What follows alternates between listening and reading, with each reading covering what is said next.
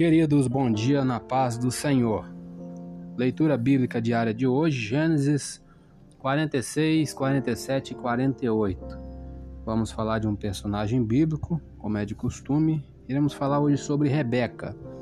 Versículos-chave, Gênesis 25, Gênesis 24, 67 e Gênesis 25, 28. Diz assim: e Isaac trouxe-a para a tenda de sua mãe, Sara, e tomou a Rebeca, e esta foi-lhe por mulher, e amou-a. Assim, Isaac foi consolado depois da morte de sua mãe. E amava Isaac a Esaú, porque a caça era de seu gosto, mas Rebeca amava a Jacó. A história de Rebeca é, pode ser encontrada em Gênesis 24 a 27, ela é também mencionada em Romanos 9:10. Algumas pessoas são iniciadoras. Elas ajudam a dar o pontapé inicial. Rebeca facilmente se enquadra neste grupo, pois sua vida foi caracterizada pela iniciativa.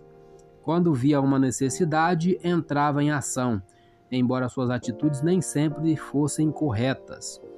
Foi a iniciativa de Rebeca que primeiro chamou a atenção de Eliezer, o servo que Abraão enviara com o propósito de achar uma esposa para Isaac. Era uma cortesia comum oferecer água a um estrangeiro, mas era preciso um caráter maior para buscar água para dez camelos sedentos. Vocês sabem que camelo bebe água, né? Mais tarde, após ouvir os detalhes da missão de Eliezer, Rebeca imediatamente dispôs-se a ser a noiva de Isaac. Vários eventos ao longo da história, porém, nos ajudam a ver que a iniciativa pode ser mal sucedida. Rebeca sabia que o plano de Deus seria realizado através de Jacó, não de Esaú, está em Gênesis 25, 23. Logo, não apenas Jacó tornou-se seu favorito, como ela também planejou meios de assegurar que ele superasse seu irmão gêmeo mais velho. Neste ínterim, Esaú tornou-se o preferido de Isaac, o que causou um conflito entre o casal. Rebeca sentiu-se justificada para enganar seu marido quando chegou o tempo de abençoar os filhos, e seu engenhoso plano foi executado com perfeição. Na maioria das vezes, tentamos justificar nossas atitudes, tentamos adicionar a aprovação de Deus às nossas ações. Enquanto é verdade que nossos atos não impedirão os planos de Deus, é também verdade que somos responsáveis pelo que fazemos e precisamos sempre ter cautela quanto aos nossos motivos.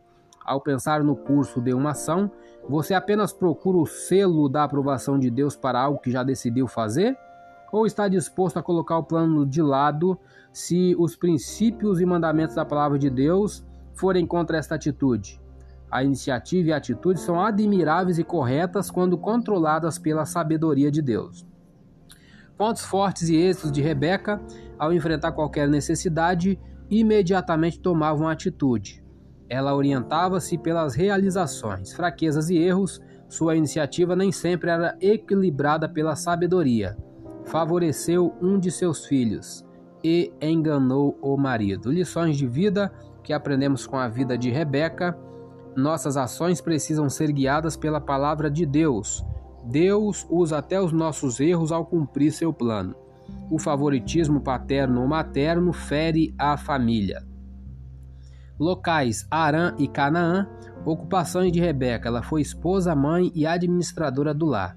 Familiares: avós Naor e Milca. Pai de Rebeca: Betuel. Marido de Rebeca: Isaac. Irmão de Rebeca: Labão. Filhos gêmeos: Esaú e Jacó. Temos algum tempo, vamos fazer um comentário breve sobre Gênesis 46, que fala sobre a família de Jacó muda-se para o Egito, Jacó e toda a sua família descem ao Egito. É, a partir do versículo 28, o encontro de José com seu pai. No capítulo 47, José anuncia a Faraó a chegada de seu pai. É, a partir do versículo 13, como José comprou toda a terra do Egito para Faraó a partir do versículo 27, Jacó e José morrem no Egito. E no capítulo 48, Jacó adoece. E a partir do versículo 11, Jacó abençoa José e os filhos deste. Eu sou Elias Rodrigues, essa foi mais uma leitura diária de hoje. Compartilhe esse áudio com seu grupo de amigos e que Deus nos abençoe. Amém.